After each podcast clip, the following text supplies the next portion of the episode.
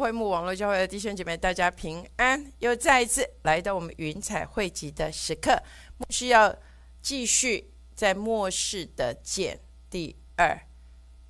牧师之前有提到，越接近耶稣的再来，我们要学习神做事的法则。所以愿这末世的剑能够在我们的生命的当中来被运用，而且运用自如，能够进入这样子的卓越的里面，使我们的生命能够在在主再来之前，在这些震动的里面，我们能够抬，能够昂首挺胸，迎接主的再来。所以牧师要赶快带弟兄姐妹进入到今天末世的见第二，第一个叫做敬畏神。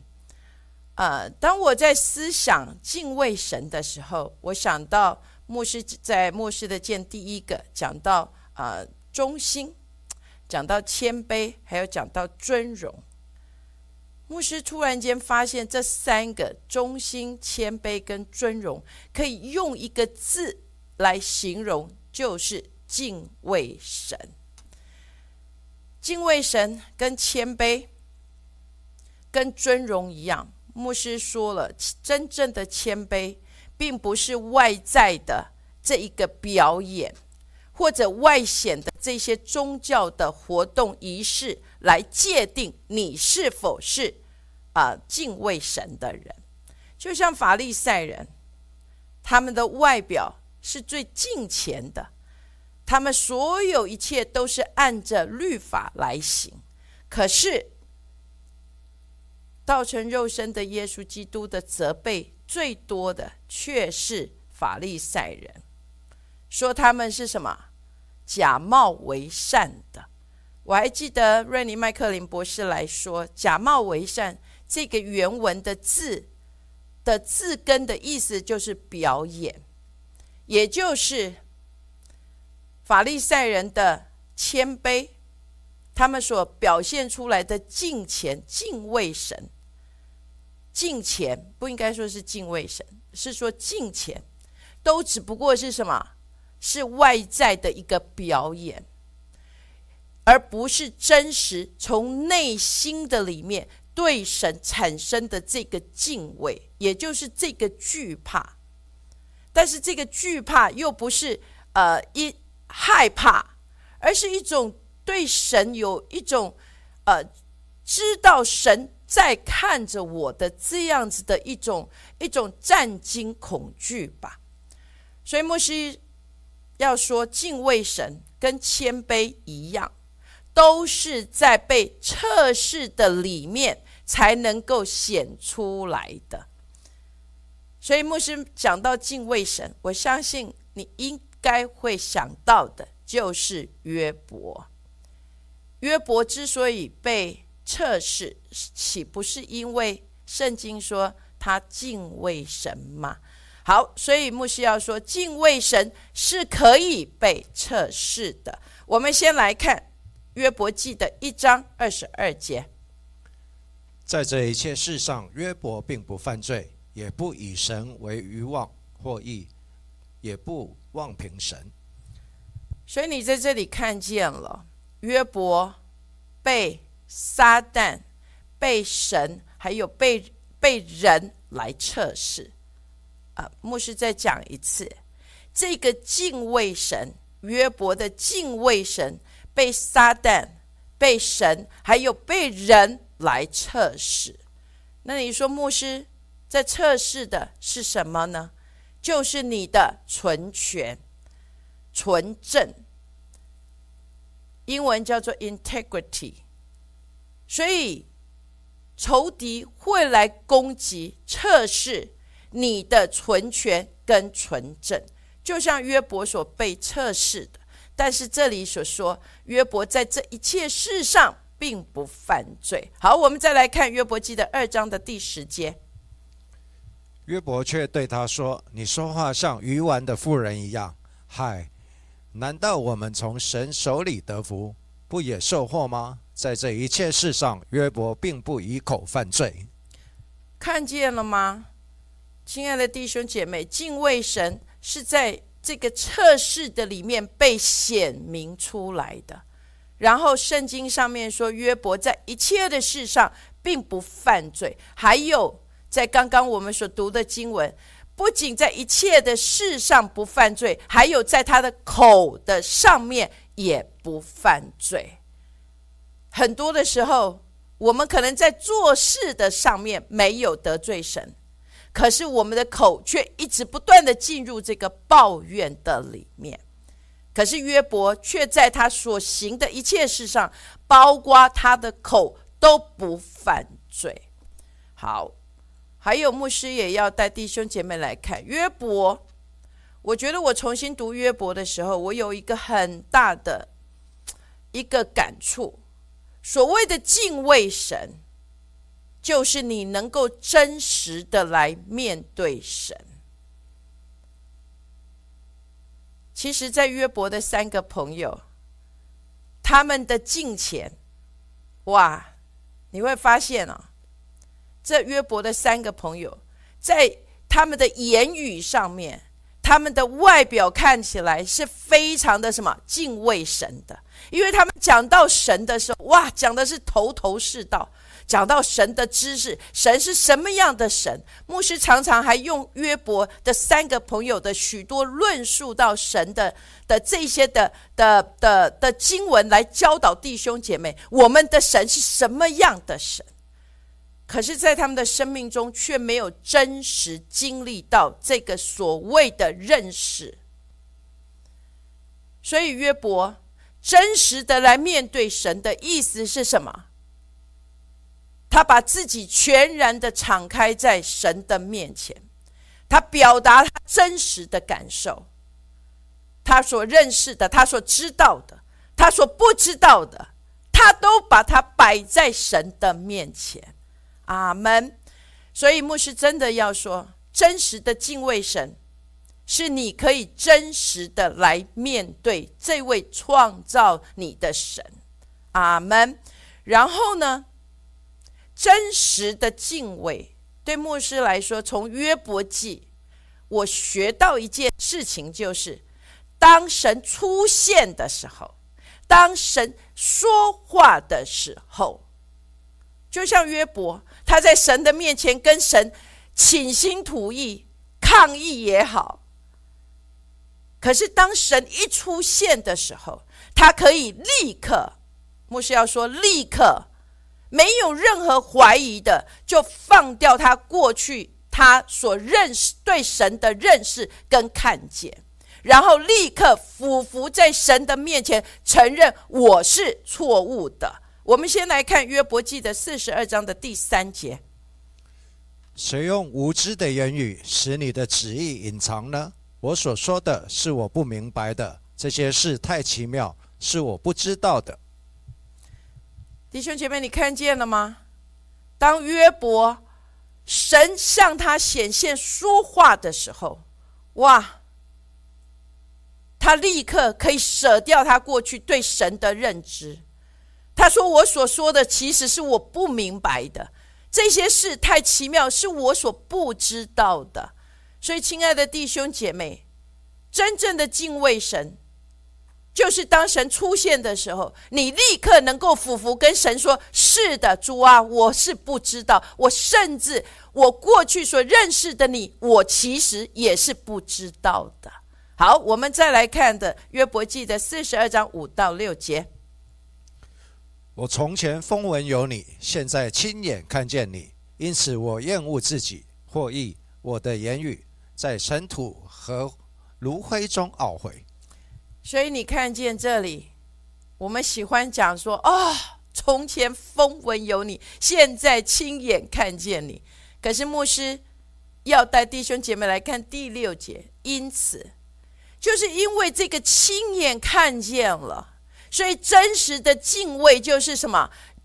约伯在这里说：“我厌恶我自己。”我喜欢扩大版圣经讲的，不仅厌恶我自己，还厌恶我的言语，而且我在尘土和灰烬中来什么懊悔？这个懊悔的意思就是什么？悔改的意思。亲爱的弟兄姐妹，你看见了吗？所谓真实的敬畏神，就是当神出现的时候，他这里讲的厌恶自己，厌恶自己的言语，然后呢，不仅停留在那里啊，不是说哦我是不配的，哎呀主啊，我根本不认识你，然后就就停止，而是在这里，他说他在尘土和灰烬的中间来悔改了，也就是真实的跟神说。原来我是不认识你的，原来是我是不知道的。阿门。当这个悔改在约伯的身上发生的时候，你会发现，你之后读的约伯就整个生命经历到什么？这个翻转，耶和华神将约伯过去所被掳掠的，耶和华神加倍的还给了他。阿门。所以这是真实的敬畏神。末世的剑很重要的这把剑，就是真实的敬畏神，而不是只是外表的表演虚呃假冒为善。我们不求外表的，乃求的是真实的来面对我们的神。好，再来，末世要带弟兄姐妹来学习的末世的剑，这里讲的这把剑叫做敬拜。牧师过去教导很多关于敬拜，牧师有教导弟兄姐妹一个小时的敬拜。牧师要说敬拜跟祷告，敬拜跟祷告。牧师之前有有提过，就是神赐给人在这个地上，可以透过祷告敬拜，可以将神的。呃，同在的氛围给创造出来，也就是透过祷告跟敬拜，你可以创造出属神的氛围，然后吸引神在这个氛围的里面进入到你生命的当中，使得天上地，使得天上的的的实际可以在地上来带出真实的改变。牧师最喜欢，而且我想。每一次讲到敬拜，弟兄姐妹都会想到的，应该会是大卫。大卫的诗篇教导了我们，在地上，大卫如何借着这个敬拜，借着这个使他提升，然后吸引神进入他生命的当中，使他的整个的眼目可以有不一样的转变。然后使他的生命去经历到这个转换的大能，所以牧师今天也要透过大卫来教导我们，如何在地上你能够越过属人的感官的知觉跟眼见的事实，然后进入到这个这个赞美神的里面，然后去经历到这个转变的大能。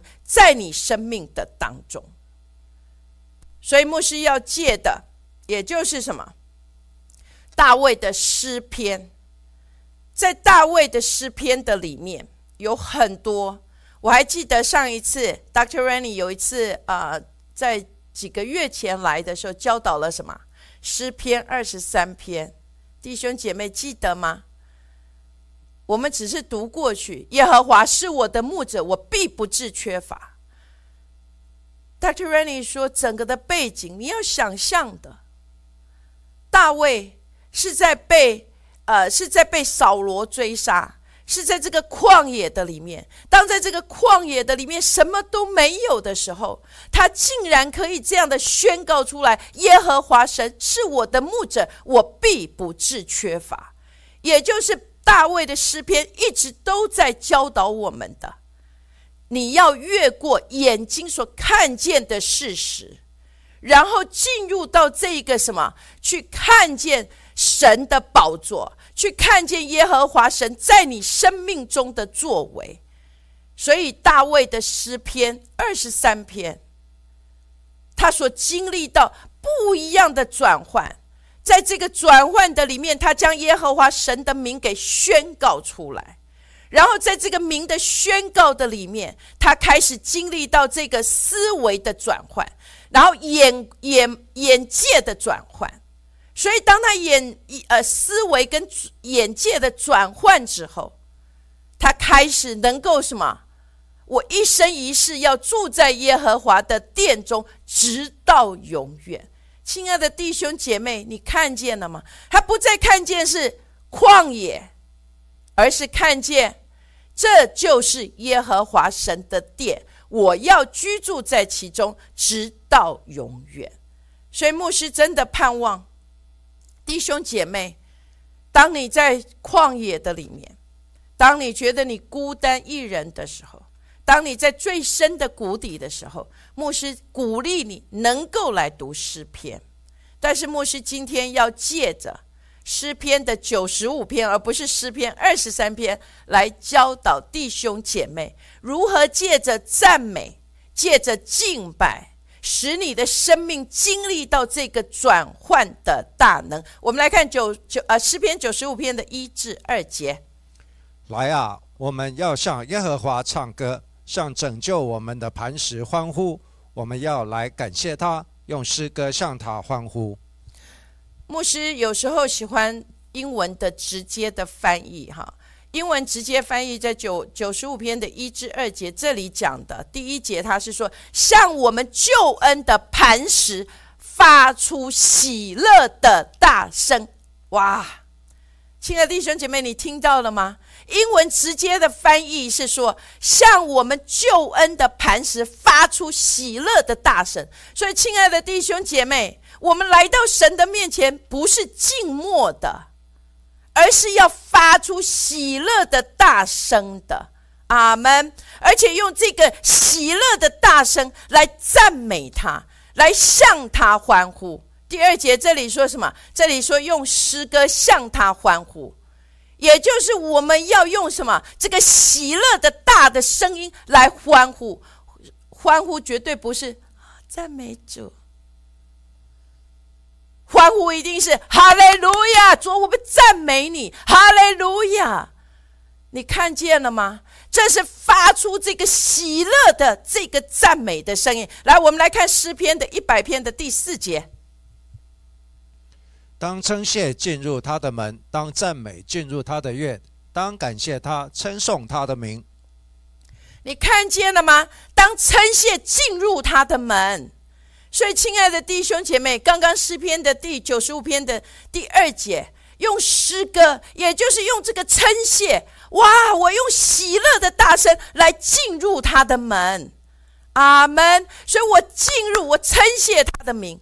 哦，主啊，我赞美你，我赞美你，我感谢你，谢谢耶稣，哈利路亚，谢谢耶稣，谢谢耶稣，开始进入他的门，然后呢，门只不过是什么，这个大门而已，然后你还要进入什么，他的院，这里说什么？当赞美进入他的院，阿门，也就是什么？当我们称谢他，谢谢主，从。直呃，从呃岁首直到岁岁首，一直到岁末，谢谢主你的保守跟带领。现在是感恩节，所以我们要用称谢，我们数算他在我们生命的恩典，来进入他的门，然后呢，开始来赞美他，开始来赞美他，因为因为耶和华神是以以色列的赞美为宝座的神。所以，当你去赞美他、赞美他的伟大、赞美他的作为、赞美他的名的时候，他就会设立他的宝座在我们的当中。阿门。所以，当这个设立之后，你的眼目就会开始有不一样的转变。来，我们来看诗篇的九十五篇三到五节：引耶和华为大神，为大王，超乎万神之上。地的深处在他手中，山的高峰也属他，海洋属他，是他造的，旱地也是他手造成的。所以，亲爱的弟兄姐妹，你看见了吗？用喜乐称谢，然后进入这个赞美，在这个赞美的里面，赞美不是主啊，我赞美你，主啊，我赞美你，主啊，我赞美你，不是赞美是什么？赞美他的作为。赞美他的伟大。当你开始赞美他，牧师刚刚讲的，他的宝座就在我们的当中来设立。所以在这个宝座一设立的时候，你会看见，就像诗篇在这里大卫所说的：“耶和华为大神，为大王，超乎万神之上。”亲爱的弟兄姐妹，你看见了吗？你就开始有不一样的眼目的调整。你不再看见你的处境，而是去看见耶和华神是大神，是大王，他是超乎万神之上，众神之中无人能像他。无人像他可颂可畏，阿门。你看见了吗？所以，当这样的赞美在我们的生命中来发生的时候，我们的眼目就开始不断的来被调整，去看见他的威严，看见他的伟大，看见他那奇妙的作为。这里说，地的深处在他手中，山的高峰属他。海洋属他，是他造的；旱地也是他手所造成的。亲爱的弟兄姐妹，你看见了吗？赞美就是使你的眼目开始去定睛在他的身上，定睛在他的宝座的上面。然后，当这样子的一个一个转变在你身上来发生的时候。神的同在的氛围就会进入我们整个生命的当中，然后在这个神的同在氛围一进入的时候，我们来看诗篇的九十五篇的第六节。来啊，我们要屈身敬拜，在造我们的耶和华面前跪下。哦，你就看见了吗？当这个同在的氛围一临到。你根本是不需要人去告诉你说，现在我们在耶和华的神的面前来跪下，没有这个同在的氛围一临到的时候，你不自觉就像什么大卫在这里所说的，屈身敬拜，在照我们的耶和华面前什么跪下。亲爱的弟兄姐妹，你看见了吗？当这个屈身敬拜，这个跪下。这个敬拜就使你立刻在神的宝座前去看见这位万王之王、万主之主了。阿门。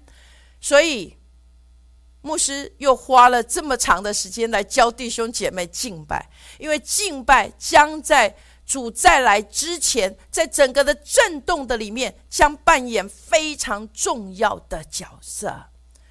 所以牧师要有一个题外话。嗯，我盼望弟兄姐妹能够，嗯，听见牧师所说的。牧师不是在批判，而是真的是心中有很深的感触。因为我发现现在的教会有很多的敬拜，其实并不是敬拜，而是演唱会。也就是弟兄姐妹只不过是在下面听着，在台上。有一场很美的表演而已。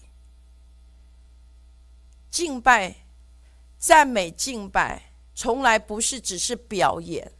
赞美、敬拜是所有的弟兄姐妹，没有一个是在这个旁观的里面，而是能够真正的进入到一起共同创造这个云彩的里面。所以，牧师也盼望弟兄姐妹学习。在教会的赞美敬拜的里面，不要把自己当做是一个旁观的人，而能够进入到真正真实的参与的里面。因为我们要一起共同创造出这个什么神同在神的这一个云彩，然后使神的宝座设立在我们当中，使每一位弟兄姐妹在敬拜之后，能够经历到这个生命的转换。而不是只是来看着上面表演，然后我们说：“哦，我感受到神的同在。”而这样的同在，只不过是一种被激动的，然后自我感觉满、自我感觉良好而已。牧师真的盼望教会的敬拜能够有不一样的提升跟高度。阿门。牧师也盼望弟兄姐妹回去可以听牧师。教导过去教导一个小时一个小时先知性的祷告的里面有提到，敬拜是献祭。牧师再说一次，敬拜是献祭。真实的敬拜一定会经历到天上降下火来。我再说一次，真实的敬拜是献祭，所以一定会经历到天上的火降下来，也就是神会下来悦纳你所献上的祭物。经过火，这是什么意思？也就是你的生命一定能够经历到真实的转变的大能。有许多的弟兄姐妹进入到教会，经过敬拜之后，怎么出来又怎么回去了？可是牧师真的盼望，当你参与在这个敬拜的里面，你一定会经历到这个天上的火降下来。天上的火降下来，这是什么意思？你的生命一定会有这一个转换的明证来证明你已经经过这个献祭的过程了。阿门。当然，敬拜是一个亲密的关系，但是牧师要说，这个亲密的关系，既然有亲密的关系，有这个口对口，有这个这个这个这个眼对眼。有这一个整个神全然同在，在你生命当中出现的时候，你的生命怎么会没有任何的果实呢？所以，亲爱的弟兄姐妹，牧师真的盼望，我们不是只是来教会的里面，在敬拜的里面看着前面表演，而是也将自己当做活祭，在这个敬拜的里面全然的献上。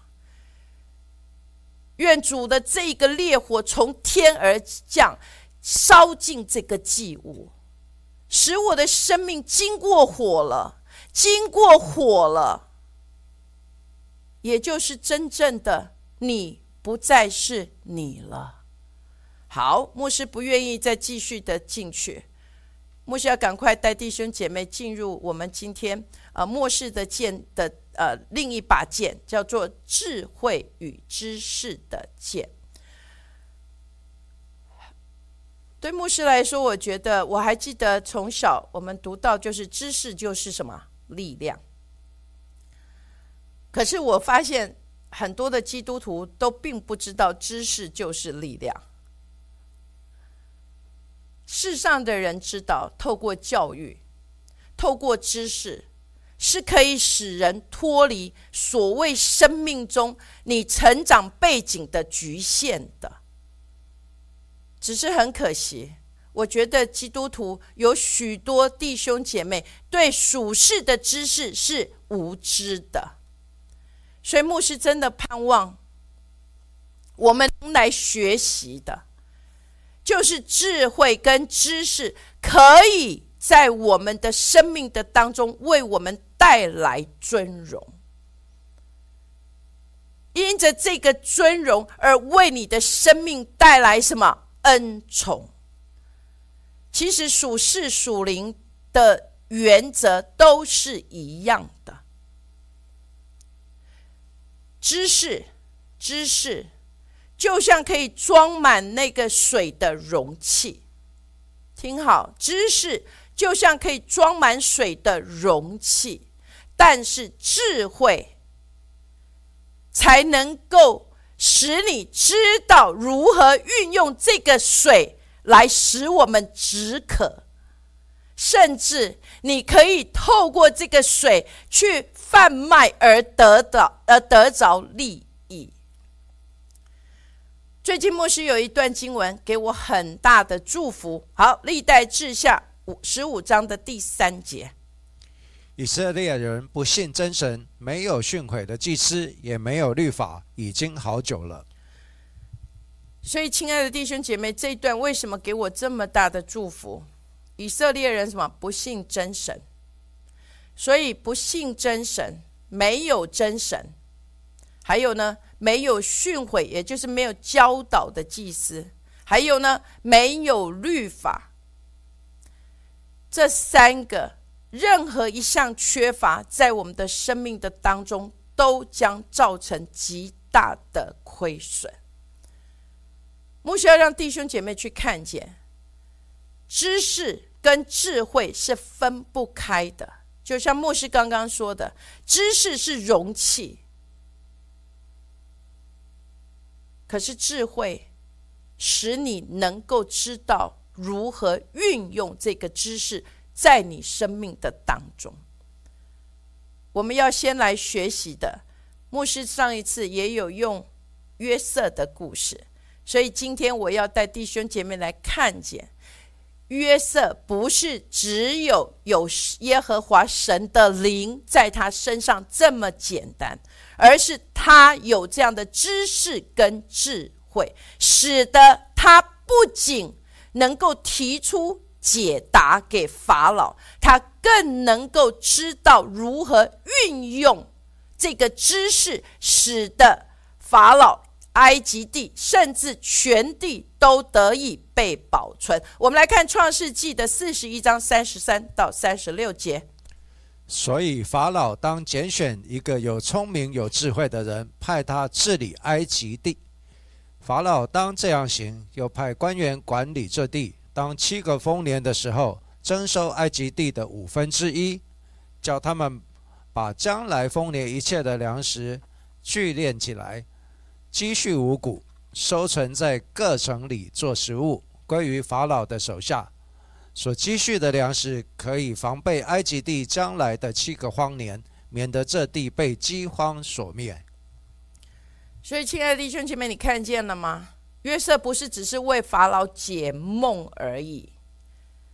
有许多的弟兄姐妹，特别基督徒，我们非常喜欢去研究解梦。其实不是解梦的问题。约瑟之所以能够被法老这样子的使用，不是因为他帮法老解梦，而是他提出了我们当如何来行。他有这样的知知识，更重要的，他有这样的智慧，知道如何来行。就像牧师刚刚讲的，知识跟智慧会使你得到尊荣一样，所以约瑟在法老的面前被尊荣，而且得到这个恩宠。来，我们来看创世纪的四十一章的三十八到四十三节。法老对臣仆说：“像这样的人，有神的灵在他里头，我们岂能找得着呢？”法老对约瑟说。神既将这事都指示你，可见没有人像你这样有聪明有智慧。你可以掌管我的家，我的民都必听从你的话。唯独在宝座上，我比你大。法老又对约瑟说：“我派你治理埃及全地。”法老就摘下手上打印的戒指，戴在约瑟的手上，给他穿上细麻衣。把金链戴在他的颈项上，又叫约瑟坐他的副车，喝道的在前呼叫说：“跪下！”这样法老派他治理埃及全地。所以，亲爱的弟兄姐妹，你看明了这里了吗？约瑟在在人的面前得着这样的尊荣，因为他有这样的什么聪明、知识跟智。慧，可是约瑟，圣经里面没有太多记载。哦，他怎么能够有这样的知识跟智慧？只有想，只有讲到是耶和华神的灵在他的里面。但是但以理就不一样了，但以理很清楚的，圣经讲他是怎么被预备的，所以他能够一生经历到巴比伦的四个王。他都能够在这四王的当中被尊荣，因为什么？他有这样的知识与智慧。好，我们先来看但以理书的一章第四节，就是年少没有残疾，相貌俊美，通达各样学问，知识聪明具备，足能侍立在王宫里面的，要教他们加勒底的文字语言。所以你这里看见了吗？他通达各样的学问，知识聪明具备。所以，亲爱的弟兄姐妹，有许多的弟兄姐妹，在教会的里面都一直觉得属世的知识其实一点都不重要，不是如此。你要真正的能够在人的面前被尊荣，你需要具备这样子的学问、知识跟聪明。好，再来看一章的十七节。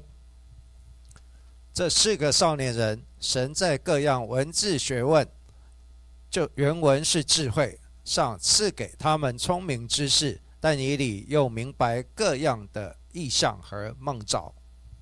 所以这里讲的很明白了。神在各样的文字学问或者智慧上面赐给这四个少年人，就是包括但以里在内，跟他三个朋友都赐给他们有聪明知识，而且但以里又更多了一项，就是他明白各样的意象和梦兆。好，我们来看第二十节，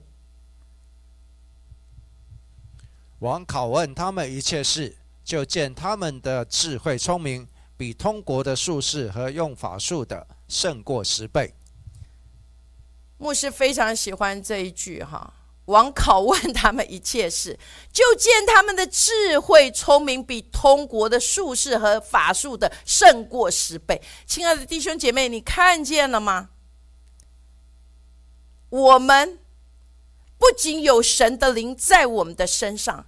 更重要的，神赐恩给我们，使我们在这所有的智慧、聪明，都要比别人家什么胜过十倍。胜过十倍是什么概念？就是进入这个卓越的里面。所以，亲爱的弟兄姐妹，我们也要在属世的这个知知识跟智慧的上面去什么主成为卓越。不仅成为卓越，牧师要说。因着但以理在这个知识跟智慧的上面得到神特别的恩典以外，他因着这样子，因着这样的知识、智慧、聪明，使得他不仅救拔他自己，更能够救拔一切，甚至这些的什么术士，这些的哲士。都能够因着他而得蒙拯救。来，我们来看一下但以理书的二章十七到十八节。但以理回到他的居所，将这事告诉他的同伴哈拿尼亚、米沙利、亚萨利亚，要他们祈求天上的神施怜悯，将这奥秘的事指明，免得但以理和他的同伴与巴比伦其余的哲士一同灭亡。所以你就看见了，但以理的聪明智慧，不仅救拔他自己，更连一切在巴比伦其余的哲士都蒙拯救。所以牧师要说，你要在人的面前被尊荣，得着恩宠，你也要在属世的知识跟智慧的上面成为卓越。好，我们来看但以理所得着的恩宠，在但以理书的二章四十六到四十九节。当时尼布甲尼撒王俯伏在地，向但以理下拜，并且吩咐人给他奉奉上贡物和香品。王对但以理说：“你既能显明这奥秘的事，你们的神诚然是万神之神、万王之主，又是显明奥秘事的。”于是王高台但以里，赏赐他许多上等礼物，派他管理巴比伦全省，又立他为总理，掌管巴比伦一切则事。但以里求王，王就派沙德拉、米萨、亚伯尼哥管理巴比伦省的事务。只是但以里常在朝中侍立。所以，亲爱的弟兄姐妹，牧师不带弟兄姐妹。呃，我盼望弟兄姐妹回去自己去读但以理书，就是发生在尼布甲尼撒的身上的。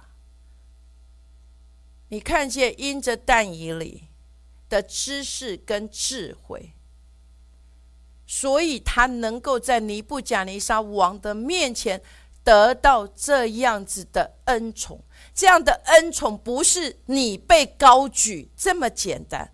而是尼布贾尼撒也说出来是什么？你所信的神诚然是什么万神之神，万王之主。你看见了吗，亲爱的弟兄姐妹？当你在你在人的面前得到这样的恩宠的时候，因着你的知识跟智慧，使你在众人的面前被高举的时候，使神的名也因着你而被高举了。好，我们再来看呃但以理书的六章一到三节，还有二十八节。大利乌随心所愿立一百二十个总督治理通国，又在他们以上。立总长三人，但以理在其中，使总督在他们三人面前回复事务，免得王受亏损。因这但以理有美好的灵性，所以显然超乎其余的总长和总督。王又想立他治理通国。如此，这但以理当大利乌王在位的时候，和波斯王古列在位的时候，大享亨通。所以，亲爱的弟兄姐妹，你看见了吗？因着但以里，他的这样的知识、聪明、智慧，因着这样的卓越，使得在呃他在这些王的面前大享亨通。亲爱的弟兄姐妹，你看见了吗？所以我盼望听见牧师教导的所有的弟兄姐妹，都要拒绝无知。要求这样的知识跟智慧，在属世、在属人的、在属事的，也都要能够是卓越的。因着这个卓越，使你能够在人的面前被尊荣，使得神的名透过你而被高举。好，再来，牧师要带了我们赶快来看的，叫做先知性的声音。好，我们先来看和西阿书的十二章的十三节。耶和华借先知领以色列人从埃及上来，以色列也借先知得而保存。所以你看见了吗？牧师很喜欢这句话：耶和华借先知领以色列从埃及上来，以色列也借先知而得保存。牧师不是要高举先知，所以我盼望弟兄姐妹回去也一样可以去。听牧师过去所教导的，我们如何来正确面对的呃面对先知性的预言？但是牧师真的要说，先知性的声音在我们的生命的当中是非常重要的。以色列借先知而得保存，在末世要进入这样的震动的里面。我们如何能够昂首挺胸？我们需要有先知性的声音。我们来看以斯拉六章十四节：有大长老因先知哈该和益多的孙子撒加利亚所说劝勉的话，就建造这殿，凡事亨通。他们遵着以色列神的命令和波斯王古列、大利乌、亚达薛西的旨意。建造完毕。在这里，嗯，这里说犹大长老因先知哈该和益多的孙子撒加利亚所说的，这里指的不，这里指的叫做透过他们所发出的预言。好，英文直接的翻译是透过他们所发出的预言。所以，亲爱的弟兄姐妹，先知性的声音真的非常的重要。先知性的声音不是来为你发发预言，而是让你知道前面耶和华神当现在正在做一些什么事情。所以，当这一个现在正在做的事情被揭示出来的时候，你的生命能因着这个揭示而走在正路的当中，所以牧师要说，先知性的声音，牧师不是要来高举先知多过于其他，也不是要来高举某某人，而是你要能够去分辨，这是先知性的声音。当这个先知性的声音进入你生命的当中，就像耶稣，他需要施洗约翰。这先知性的声音去宣告出来，看呐，神的羔羊，除去世人罪孽的。耶稣也要能谦卑，他是神的儿子，可是他也需要这先知性的声音进入他的生命，来启动他的服饰。所以牧师真的盼望我们能够正确的来面对先知性的声音。不是去找某某某来为我发预言，牧师要说，乃是能听见神在这个末世透过这个预言，在我们的生命的当中，使我们能够走在这个预备跟正确的道路的上面。好，再来最后，牧师今天啊，末世的见第二的最后叫做顺服。顺服我们听很多，哦，你应该要顺服，这个要顺服，那个要顺服。顺服是愿神的旨意来成全，但是这个愿神的旨意来成全，是因为你的选择，你选择，然后委身在这个权柄的上面。也就是在你的生命的当中，你一知道这是神所要你去做的，就算你不明白神要如何来成全，我都选择将我自己顺服在这个什么这个声音的权柄的下面去行出来。好，我们要来看一些例子。第一个，先来看以斯帖的第四章的十一节。王的一切臣仆和各省的人民都知道有一个定例：若不蒙召擅入院内见王的，无论男女，都必被致死，除非王向他伸出金杖，不得存活。现在我没有蒙召进去见王，已经三十日了。所以在这里，我们都知道以斯帖的故事。哈曼有一个计划，要来屠杀所有的犹太人。莫迪改去告诉了以斯帖，然后以斯帖就先说：“哎呀，我已经三十日都没进去见王，我现在进去，如果他没向我发出、没伸出金杖，哎呀，我是不可以进去的。如果他没有伸出金杖，我定会死的。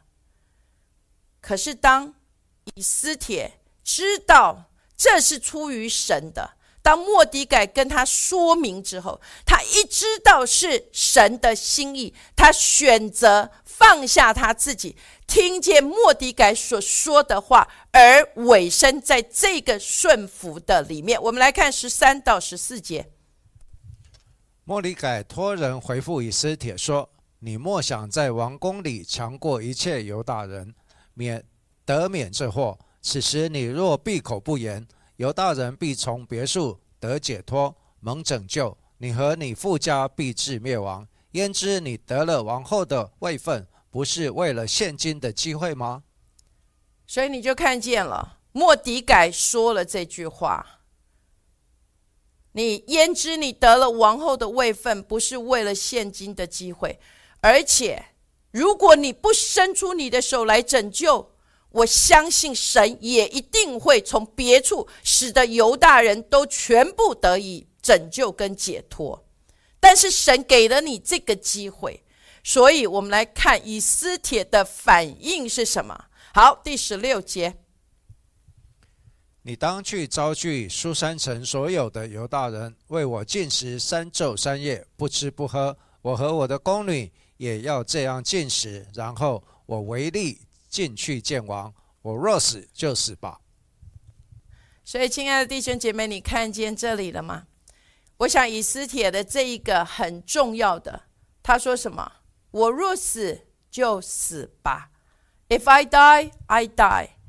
也就是当我知道这是神的旨意了，就算我要将我自己的性命给摆上，我也全然顺服在神的手中。这个并不是什么被强迫，而是以斯帖自己的选择。